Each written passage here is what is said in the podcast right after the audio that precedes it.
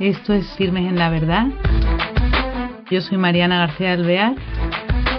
Voy a empezar con las entrevistas.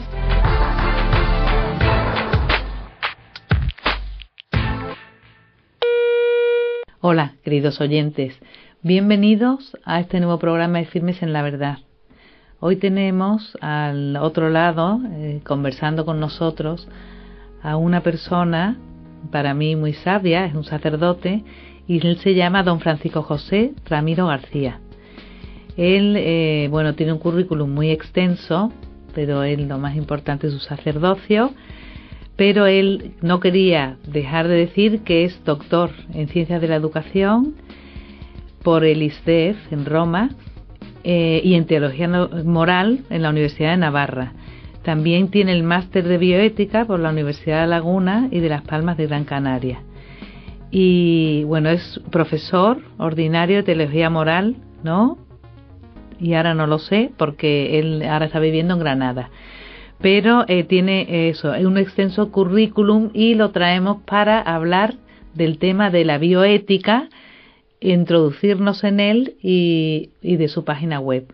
Don Francisco, buenos días, ¿qué tal está?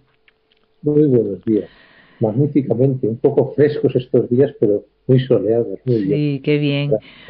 Pues eh, sin más demora, quería lo primero que nos explicara qué es bioética, porque esta es una ciencia muy nueva, es eh, su terminología, eh, ¿no? Es casi del siglo XX, ¿no? Que, surge por unas necesidades de evolución de la ciencia y, y, de, claro, de, de, regular, ¿no? Explíquenos qué es la bioética, por favor. Muy bien. Bueno, la bioética es, eh, podríamos definirla como el estudio ético de las cuestiones relacionadas con la vida biológica y el entorno en el que se desarrolla la vida biológica, sobre todo de los seres humanos. Lo que afecta a la vida humana biológicamente hablando y su entorno.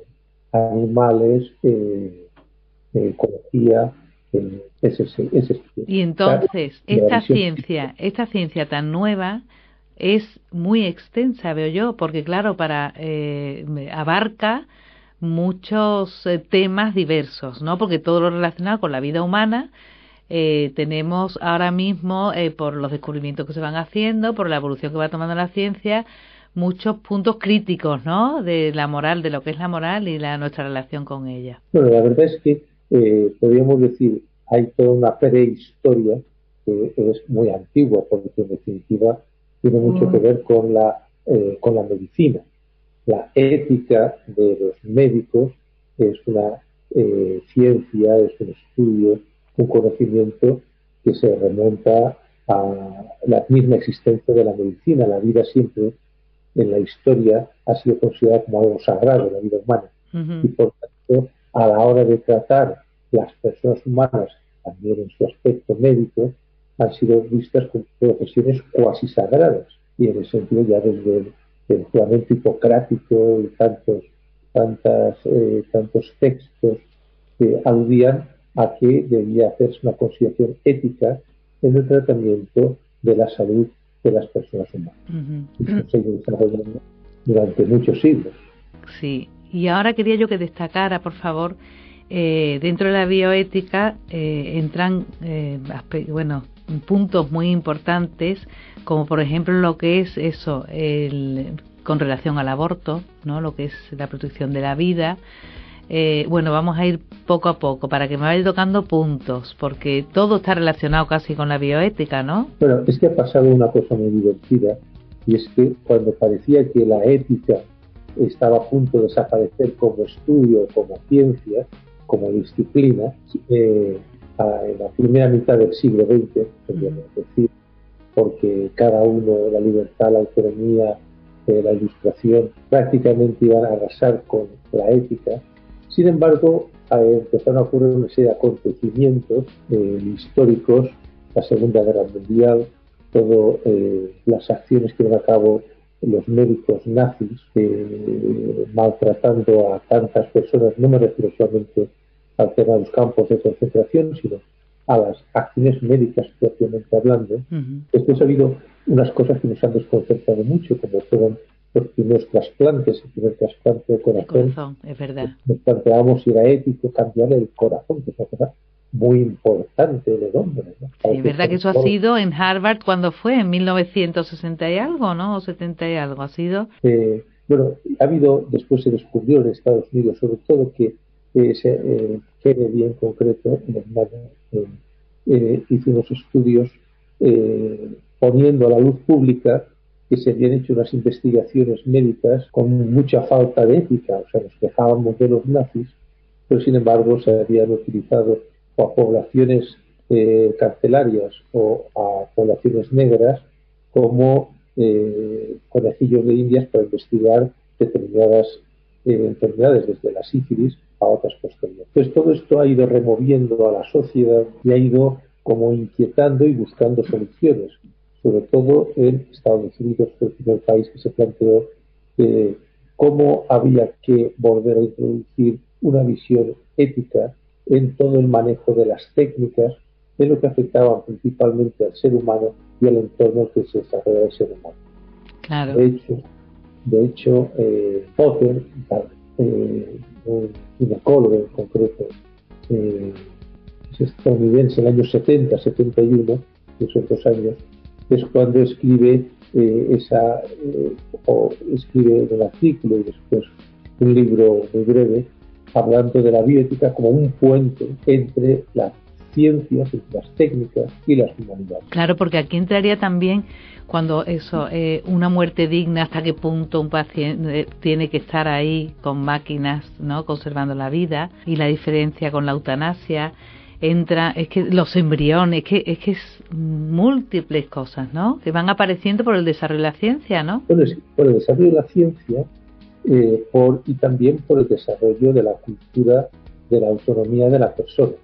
Es decir, durante mucho tiempo se ha considerado que lo que hacían los médicos estaba bien porque para eso eran profesionales, pero de pronto nos hemos encontrado con que eh, hay cosas que hacen que no estaban bien. Y también nos hemos encontrado con que al actuar sobre nosotros, a lo mejor hay cosas que no queremos que hagan sobre nosotros. Y hemos descubierto que han hecho cosas a nivel social que quizá no estaban bien eh, desde el punto de vista ético. Como por ejemplo. Estas investigaciones que acabo de decir ahora, eh, o eh, por ejemplo el mantenimiento en enfermos durante largo tiempo, que tiene más bien una finalidad investigadora más que de cuidado de la vida, porque ya podría haberse desconectado a esa persona, o de todas las investigaciones que hicieron sobre la píldora pues con poblaciones filipinas sobre todo maltratándolas porque no se les dio ninguna ningún no se no se les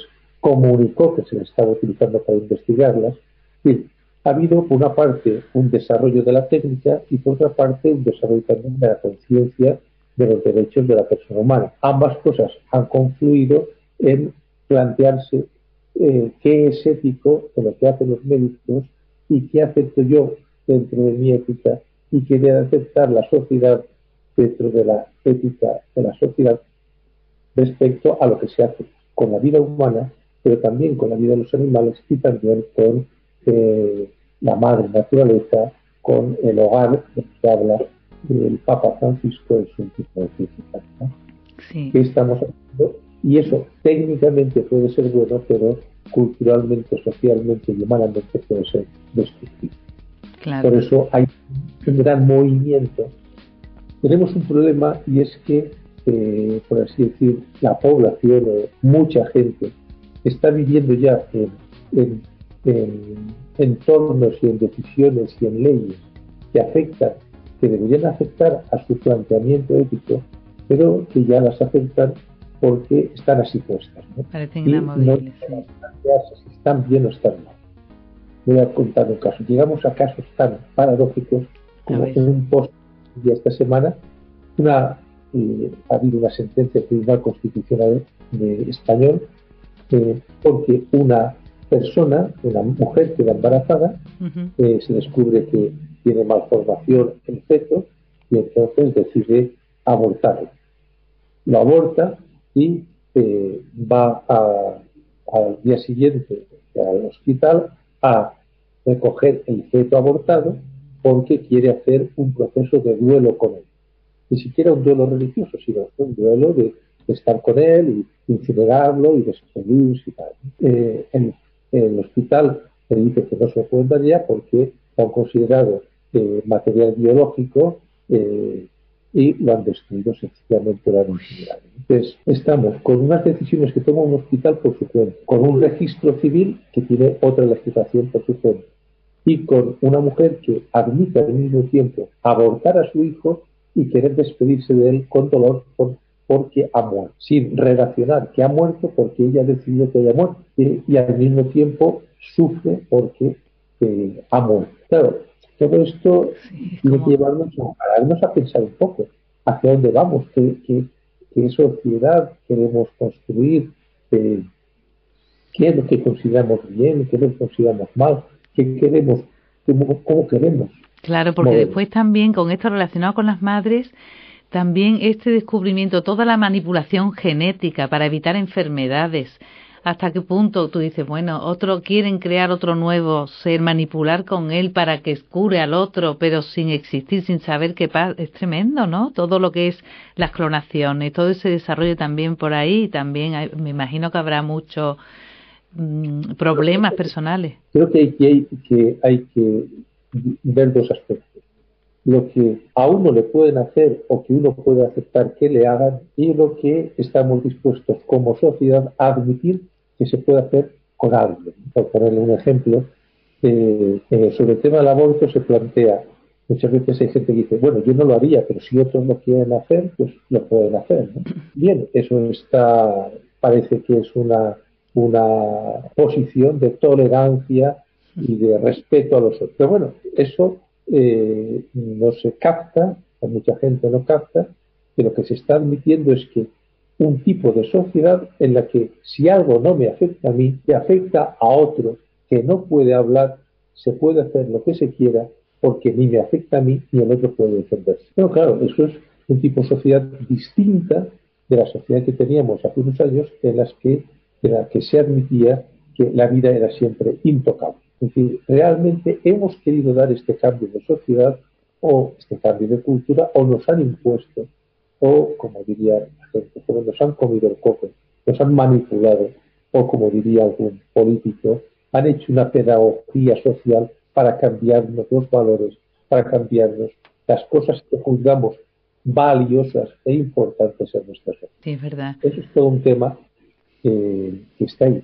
Y estas son las cosas que me pueden hacer. Claro, realmente en estos momentos, desde, desde el tratamiento de, el, tratamiento del embrión en su primera fase, es decir, se puede en su fase de cigoto, se puede actuar sobre los genes para cambiar los genes, para transformar los genes, se puede, eh, ahora Inglaterra acaba de aprobar que se pueda investigar con embriones humanos directamente, o sea, si, con la única condición es matarlos antes de que se desarrollen 15 días.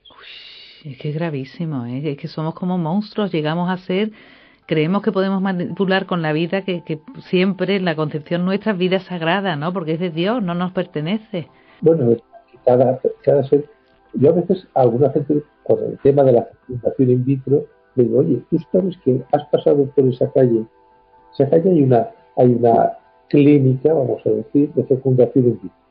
Qué bonito, que que siempre son muy bonitas, es un negocio de los más lucrativos que existen, eh, qué bien que una madre, una mujer pueda tener un hijo, qué bien. Has pasado por la calle, no has pensado nada, pero ahí había eh, 3.000, 5.000 seres humanos congelados y además a disposición de lo que quieran hacer con ellos. Sí, sí. O sea, te puede molestar que se le golpee a un perro, has pasado por la puerta de un sitio donde 20 eh, metros más adentro hay un, hay un pequeño congelador donde hay 20, hay 2.000, 3.000, 4.000 seres humanos congelados. Y eso ya lo hemos olvidado. Y sin embargo es una agresión muy dura contra lo que es el ser humano, no contra mí, ser humano, sino contra otros seres humanos que forman parte de mi propia existencia, porque somos nosotros más los que nos rodean. Pero claro, es que esta, los cambios de esta sociedad se vive muy rápido. ese cambio que usted ha dicho, como no soy, no me afecta, como no es mi el problema, eh, soy tolerante, es a lo que queremos, eh, parece que hemos llegado, es un buenismo pero que no eh, desligado de un pensamiento profundo, porque, porque es que tenemos que tener una ética, pero es verdad, parece que todo nos resbala y que hemos llegado a un punto que, que si hay una ley que lo admite, porque lo tenemos que admitir y no nos planteamos otra cosa, eso tan grave, ¿qué hacemos ante eso en esta sociedad? Porque es que es verdad. Yo creo que hay que empezarse a, hay, que empezar a ser rebeldes. Es decir, en, España, en España, ¿no? Eh, hemos vivido durante muchos años eh, fiados de que lo que decían nuestros políticos no solamente era legal, sino que era bueno. Y continuamos pensando que puesto que ellos lo dicen, será bueno. Puesto que hay una ley, será bueno. Eh, eso tiene un aspecto de verdad, ciertamente, pero no es la verdad más completa, como lo estamos encontrando. Nos estamos encontrando leyes que son gravemente malas ¿Qué hace falta? Hace falta primero despertar un sentido crítico. ¿Qué tipo de sociedad queremos realizar? ¿Cómo quiero yo vivir? Yo ya estoy casi jubilado, jubilado pero eh, dentro de 15 años eh, quiero que, vivir eh, rodeado de cariño o quiero vivir abandonado y simplemente que venga alguien y me ponga inyección y me haga desaparecer y ya está y punto otra cosa. Bueno, por eso quiero decir, tenemos que tener un sentido crítico. Eh, voy a ponerle un ejemplo simple. Eh, a veces decimos la violencia de los jóvenes. Hay jóvenes violentos. Vale. Y el ejemplo que estamos viendo en los políticos españoles en los últimos años, vamos a decir, en la última semana, que son líderes sociales. Yo no digo que es igual Podemos, PP, Tal, me es igual, humanamente, esa agresividad, hay que, hay que criticarla. No es igual que sea derecha, de izquierda, del centro. No podemos maltratarnos así. Bueno, quiero decir que creo que hay que desarrollar un sentido crítico respecto a lo que recibimos. Hay que valorarnos más cada uno y valorar más dónde queremos vivir. Y después hace falta, me parece, y en ese sentido ustedes tienen una voz muy importante, hace falta escuchar gente y dice cosas buenas.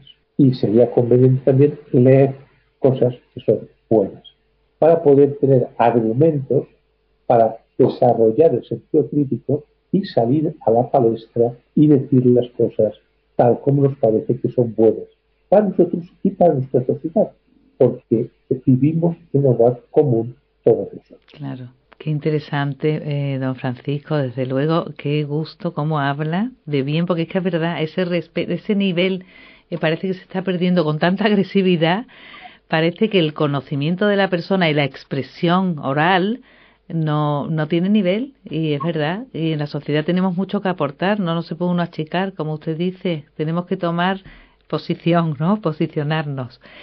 Y hablando de la bioética, usted aporta bastante, ¿no? Entre ellos creo que tiene una página web, un blog y cuéntenos por si alguien quiere acceder para aprender más. O si los artículos son muy difíciles, a ver qué nivel tiene, porque claro, mucha gente dirá, uy, por Dios, qué rollo, ¿no? A ver. Eh, el pensar siempre al principio es un poquito rollo, ¿no? Hay que avisar. Eh, pero cuando uno lee un poco más, pues resulta agradable porque la verdad y abrir horizontes siempre es interesante. Entonces yo tengo eh, trabajo en la divulgación de la biótica a diversos niveles. Un nivel más profesional, podríamos decir, hay una página web que se llama bioeticaweb.com, uh bioeticaweb.com, que puede servir ahí de centro donde a través de enlaces se pase a diversos, a diversos campos. ¿no? es bioeticaweb.com. Ahí enlazamos ya Bioética Blog, que son unos posts ya más, más personales míos, y también estamos formando un pool editorial donde van, van escribiendo otras personas. Y después, a nivel básico, lo más importante me parece es hemos desarrollado una página que se llama Bioética Wiki, que es como Wikipedia, pero con eh, el, aspecto ético de los planteamientos eh, biológicos.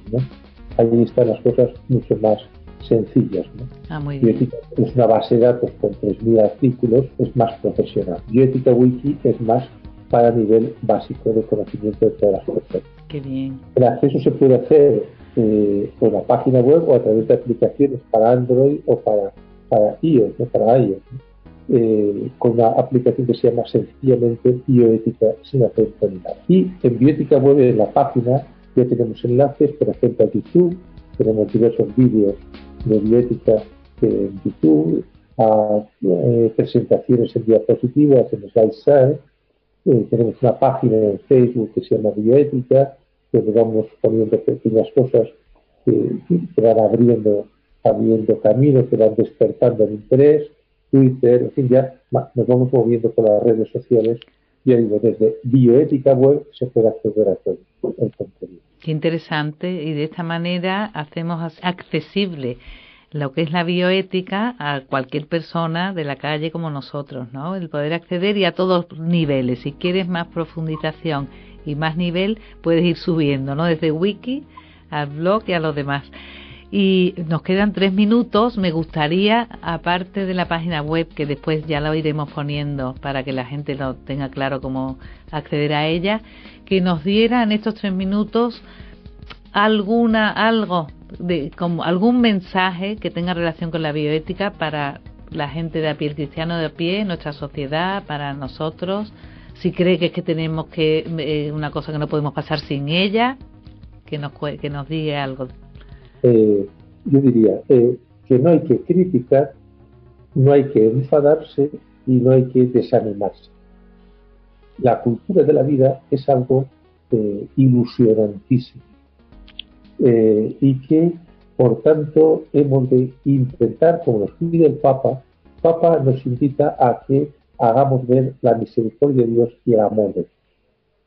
Pero nosotros hemos de nosotros me refiero ahora en este ámbito de la bioética, hemos de procurar eh, mostrar qué bueno es vivir, qué bueno es vivir relacionados con las demás personas, qué bueno es acoger a una vida que nace, y acogerla a través de esas ecografías, de esas imágenes que vemos desde que son muy pequeñitos.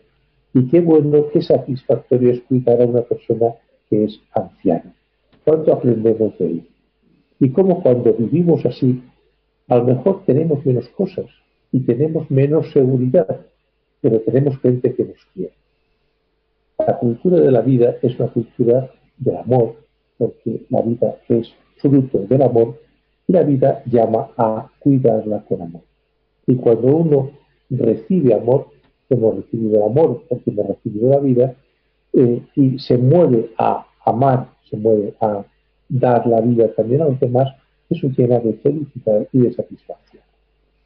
Por eso me parece que hemos de eh, estar muy ilusionados y muy esperanzados y muy contentos y muy pues muy bien.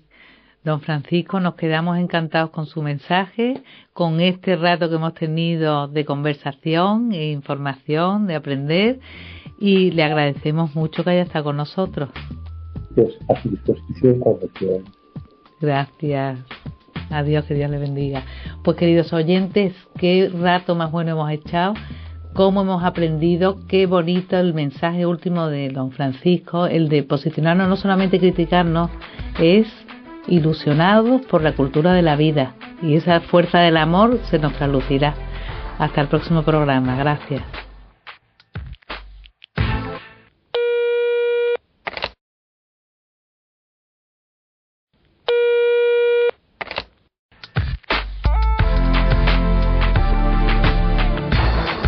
Esto es Firmes en la Verdad. Yo soy Mariana García Alvear. Voy a empezar con las entrevistas.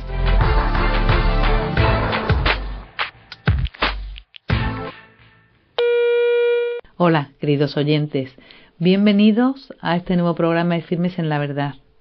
Hoy tenemos al otro lado, eh, conversando con nosotros, a una persona, para mí muy sabia, es un sacerdote, y él se llama don Francisco José Ramiro García. Él, eh, bueno, tiene un currículum muy extenso, pero él lo más importante es su sacerdocio. pero él no quería dejar de decir que es doctor en ciencias de la educación por el ISTEF en Roma eh, y en teología moral en la Universidad de Navarra. También tiene el máster de bioética por la Universidad de Laguna y de Las Palmas de Gran Canaria. Y bueno, es profesor ordinario de teología moral, ¿no? Y ahora no lo sé porque él ahora está viviendo en Granada. Pero eh, tiene eso, un extenso currículum y lo traemos para hablar del tema de la bioética, introducirnos en él y, y de su página web. Don Francisco, buenos días, ¿qué tal está? Muy buenos días. Magníficamente, un poco frescos estos días, pero muy soleados. Muy sí, qué bien.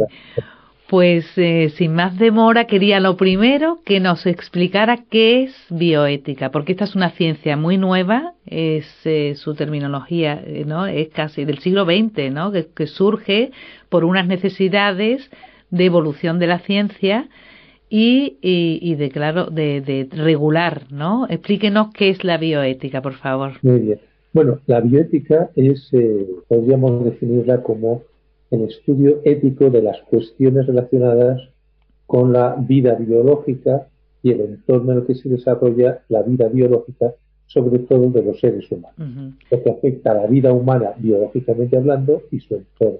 Animales, eh, ecología, y entonces, esta ciencia, esta ciencia tan nueva es muy extensa, veo yo, porque claro, para eh, abarca muchos eh, temas diversos, ¿no? Porque todo lo relacionado con la vida humana eh, tenemos ahora mismo, por los descubrimientos que se van haciendo, por la evolución que va tomando la ciencia, muchos puntos críticos, ¿no? De la moral, de lo que es la moral y la nuestra relación con ella. Bueno, la verdad es que eh, podríamos decir, hay toda una prehistoria que es muy antigua, porque en definitiva tiene mucho que ver con la, eh, con la medicina.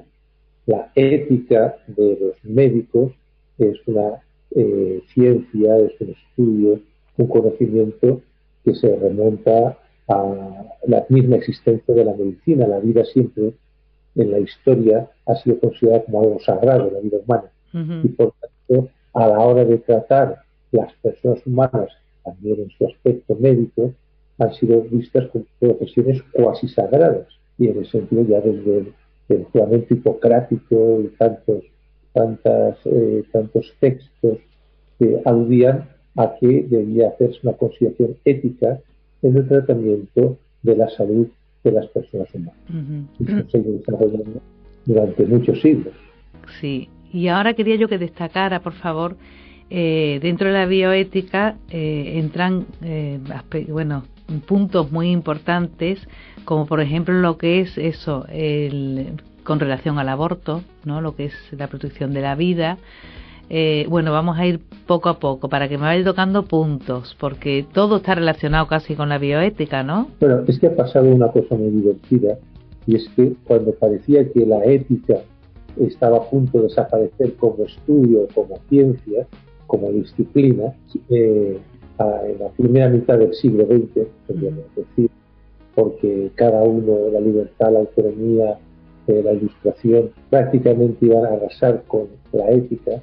Sin embargo, empezaron a ocurrir una serie de acontecimientos eh, históricos, la Segunda Guerra Mundial, todas las acciones que llevan a cabo los médicos nazis eh, maltratando a tantas personas, no me refiero solamente al tema de los campos de concentración, sino a las acciones médicas propiamente hablando.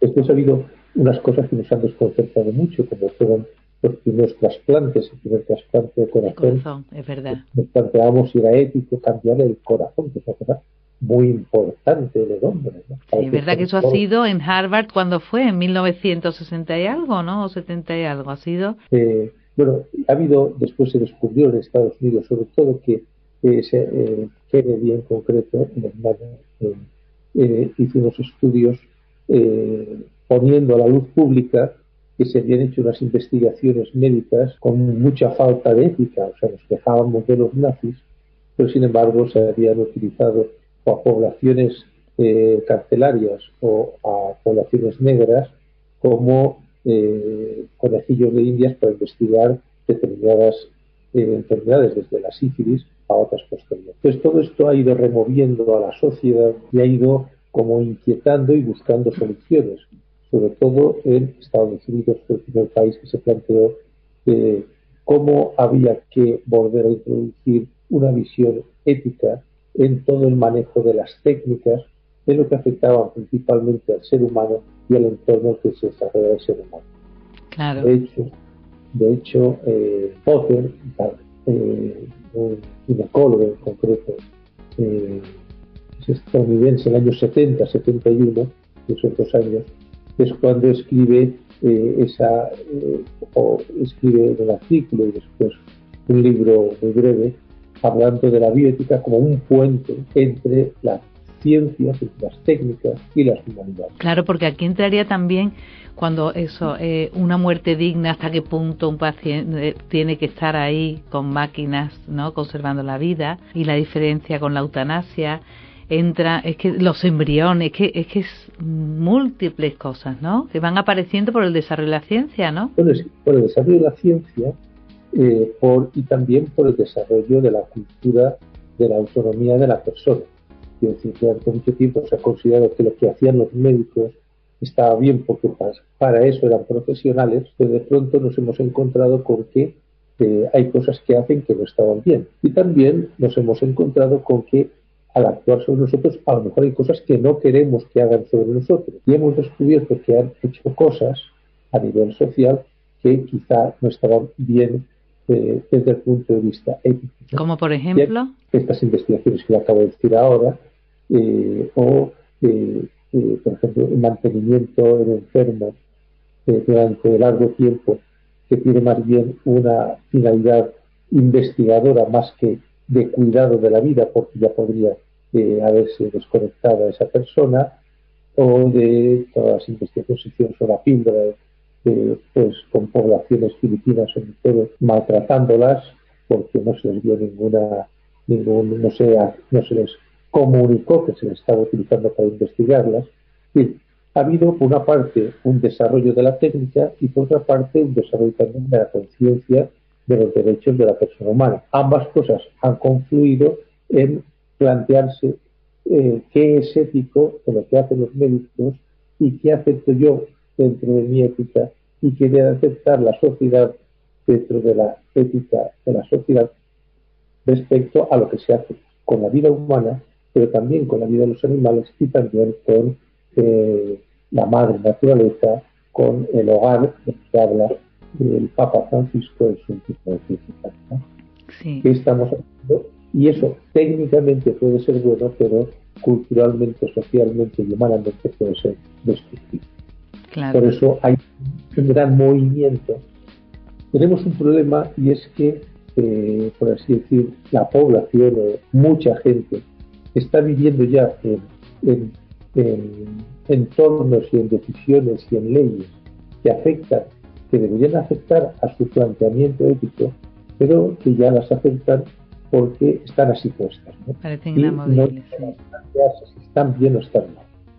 Voy a contar un caso. Llegamos a casos tan paradójicos como en un post de esta semana, una, eh, ha habido una sentencia del Tribunal Constitucional de español eh, porque una persona, una mujer que va embarazada, eh, se descubre que tiene malformación el feto y entonces decide abortarlo.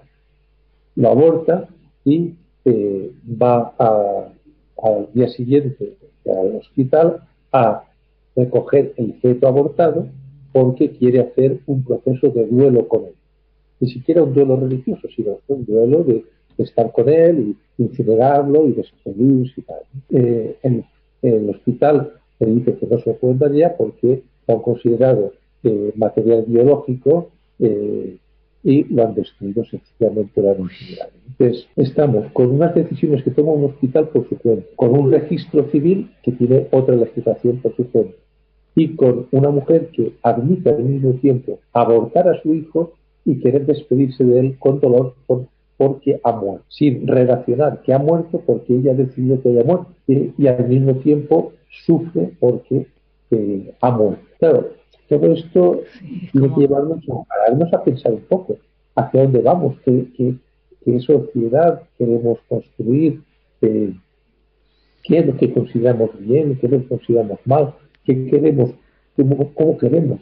Claro, porque después también con esto relacionado con las madres, también este descubrimiento, toda la manipulación genética para evitar enfermedades, hasta qué punto tú dices, bueno, otro quieren crear otro nuevo ser, manipular con él para que cure al otro, pero sin existir, sin saber qué pasa, es tremendo, ¿no? Todo lo que es las clonaciones, todo ese desarrollo también por ahí, también me imagino que habrá muchos mm, problemas personales. Creo que hay, que hay que ver dos aspectos lo que a uno le pueden hacer o que uno puede aceptar que le hagan y lo que estamos dispuestos como sociedad a admitir que se puede hacer con alguien. Por ponerle un ejemplo, eh, eh, sobre el tema del aborto se plantea, muchas veces hay gente que dice, bueno, yo no lo haría, pero si otros lo quieren hacer, pues lo pueden hacer. Bien, eso está, parece que es una, una posición de tolerancia y de respeto a los otros. Pero bueno, eso eh, no se capta, mucha gente no capta, que lo que se está admitiendo es que un tipo de sociedad en la que si algo no me afecta a mí, que afecta a otro que no puede hablar, se puede hacer lo que se quiera porque ni me afecta a mí ni el otro puede defenderse. Pero claro, eso es un tipo de sociedad distinta de la sociedad que teníamos hace unos años en las que, en la que se admitía que la vida era siempre intocable. Es decir, realmente hemos querido dar este cambio de sociedad o este cambio de cultura o nos han impuesto o, como diría la gente, nos han comido el coco, nos han manipulado o, como diría algún político, han hecho una pedagogía social para cambiarnos los valores, para cambiarnos las cosas que juzgamos valiosas e importantes en nuestra sociedad. Sí, es verdad. Eso es todo un tema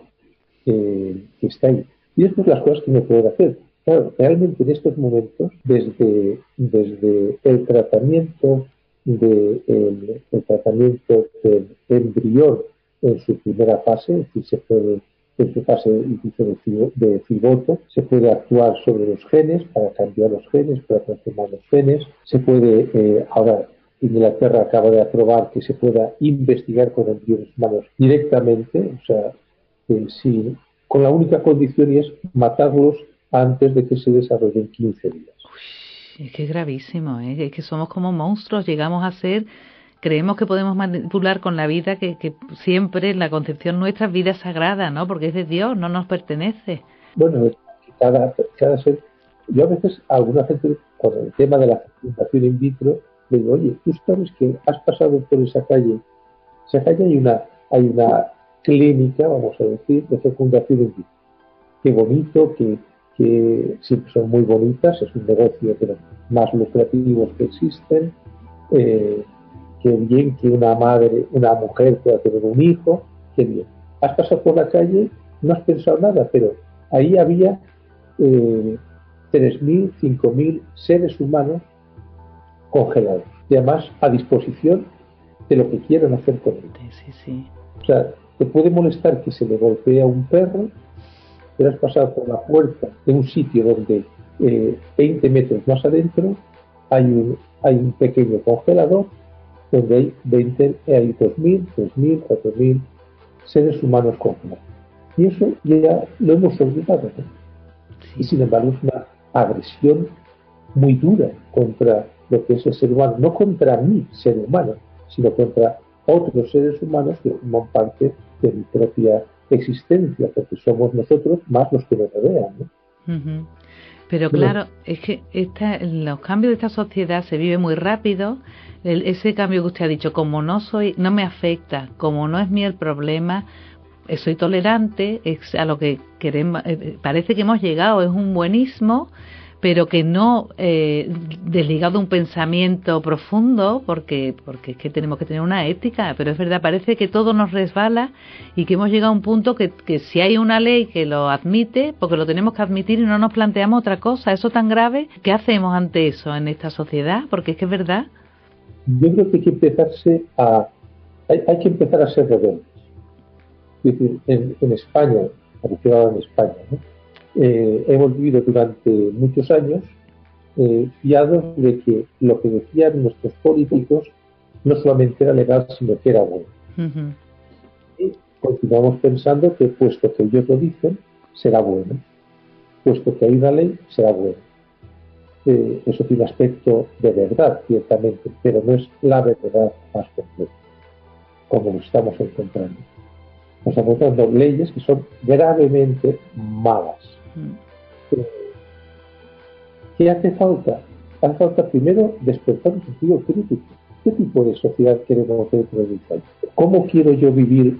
Yo ya estoy casi jubilado, jubilado pero eh, dentro de 15 años eh, quiero que, vivir eh, rodeado de cariño o quiero vivir abandonado y simplemente que venga alguien y me ponga inyección y me haga desaparecer y está y punto. Y otra cosa. Bueno, por eso quiero decir, nosotros tenemos que tener un sentido crítico. voy a ponerle un ejemplo simple. Eh, a veces decimos la violencia de los jóvenes. Hay jóvenes violentos. Vale. Y el ejemplo que estamos viendo en los políticos españoles en los últimos años, vamos a decir, en la última semana, que son líderes sociales. Yo no digo, me es igual Podemos, PP, PSOE y tal, me es igual, humanamente, esa agresividad, hay que, hay que criticarla. No es igual que sea derecha, de izquierda, del centro. No podemos maltratarnos así. Bueno, quiero decir que creo que hay que desarrollar un sentido crítico respecto a lo que recibimos. Hay que valorarnos más cada uno y valorar más dónde queremos vivir. Y después hace falta, me parece, y en ese sentido ustedes tienen una voz muy importante, falta escuchar gente que dice cosas buenas. Y sería conveniente también leer cosas que son buenas, para poder tener argumentos para desarrollar el sentido crítico y salir a la palestra y decir las cosas tal como nos parece que son buenas para nosotros y para nuestra sociedad, porque vivimos en un hogar común todos nosotros. Claro. Qué interesante, eh, don Francisco, desde luego, qué gusto cómo habla de bien, porque es que es verdad, ese, ese nivel me parece que se está perdiendo con tanta agresividad, parece que el conocimiento de la persona y la expresión oral no, no tiene nivel y es verdad. Y en la sociedad tenemos mucho que aportar, no nos se puede uno achicar, como usted dice. Tenemos que tomar posición, ¿no? Posicionarnos. Y hablando de la bioética, usted aporta bastante, ¿no? Entre ellos creo que tiene una página web, un blog y cuéntenos por si alguien quiere acceder para aprender más. O si los artículos son muy difíciles, a ver qué nivel tiene, porque claro, mucha gente dirá, uy, por Dios, qué rollo, ¿no? A ver. Eh, el pensar siempre al principio es un poquito rollo, hay que avisar. Eh, pero cuando uno lee un poco más, pues resulta agradable porque la verdad y abrir horizontes siempre es interesante. Entonces yo tengo eh, trabajo en la divulgación de la biótica a diversos niveles. Un nivel más profesional, podríamos decir, hay una página web que se llama bioética web .com, como bioeticaweb.com, que puede servir ahí de centro donde a través de enlace se pase a diversos, a diversos campos. ¿no? es bioeticaweb.com. Ahí enlazamos ya Bioética Blog, que son unos posts ya más, más personales míos, y también estamos formando un pool editorial donde van, van escribiendo otras personas. Y después, a nivel básico, lo más importante me parece es hemos desarrollado una página que se llama Bioética Wiki, que es como Wikipedia, pero con eh, el, aspecto ético de los planteamientos eh, biológicos. ¿no? Allí están las cosas mucho más sencillas. ¿no? Ah, muy bien. es una base de datos con 3.000 artículos, es más profesional. Bioética Wiki es más para nivel básico de conocimiento de todas las personas. Qué bien. El acceso se puede hacer eh, por la página web o a través de aplicaciones para Android o para, para iOS, para iOS, eh, con una aplicación que se llama sencillamente bioética sin acento ni. Y en bioética web, en la página, ya tenemos enlaces, por ejemplo, a YouTube, tenemos diversos vídeos de bioética en YouTube, a eh, presentaciones en diapositivas, en SlideShare, eh, tenemos una página en Facebook que se llama Bioética, que vamos poniendo pequeñas cosas que, van abriendo, abriendo caminos, que van despertando el interés. Twitter, en fin, ya nos vamos moviendo por las redes sociales. Ya desde bioética web se puede acceder a todo el contenido. Qué interesante y de esta manera hacemos accesible lo que es la bioética a cualquier persona de la calle como nosotros, ¿no? El poder acceder y a todos niveles. Si quieres más profundización y más nivel, puedes ir subiendo, ¿no? Desde wiki al blog y a los demás. Y nos quedan tres minutos. Me gustaría, aparte de la página web, que después ya la iremos poniendo para que la gente lo tenga claro cómo acceder a ella, que nos diera en estos tres minutos alguna, algo, de, como algún mensaje que tenga relación con la bioética para la gente de a pie, el cristiano de a pie, nuestra sociedad, para nosotros. Si cree que es que tenemos que, eh, una cosa que no podemos pasar sin ella, que nos, que nos diga algo eh, yo diría eh, que no hay que criticar, no hay que enfadarse y no hay que desanimarse. La cultura de la vida es algo eh, ilusionantísimo y que, por tanto, hemos de intentar, como nos pide el Papa, Papa nos invita a que hagamos ver la misericordia de Dios y el amor de Dios. Pero nosotros hemos de nosotros me refiero ahora en este ámbito de la bioética, hemos de procurar eh, mostrar qué bueno es vivir, qué bueno es vivir relacionados con las demás personas, qué bueno es eh, acoger a una vida que nace y acogerla a través de esas ecografías, de esas imágenes que vemos desde que son muy pequeñitos. Y qué bueno, qué satisfactorio es cuidar a una persona que es anciana. ¿Cuánto aprendemos de él? Y cómo cuando vivimos así, a lo mejor tenemos menos cosas y tenemos menos seguridad, pero tenemos gente que nos quiere. La cultura de la vida es una cultura del amor, porque la vida es fruto del amor y la vida llama a cuidarla con amor. Y cuando uno recibe amor, hemos recibido el amor porque hemos recibido la vida, eh, y se mueve a amar, se mueve a dar la vida también a los demás, eso llena de felicidad y de satisfacción. Por eso me parece que hemos de eh, estar muy ilusionados y muy esperanzados y muy contentos y muy Pues muy bien. Don Francisco, nos quedamos encantados con su mensaje, con este rato que hemos tenido de conversación e información, de aprender, y le agradecemos mucho que haya estado con nosotros. Pues a su disposición cuando quieran. Gracias. Adiós, que Dios le bendiga.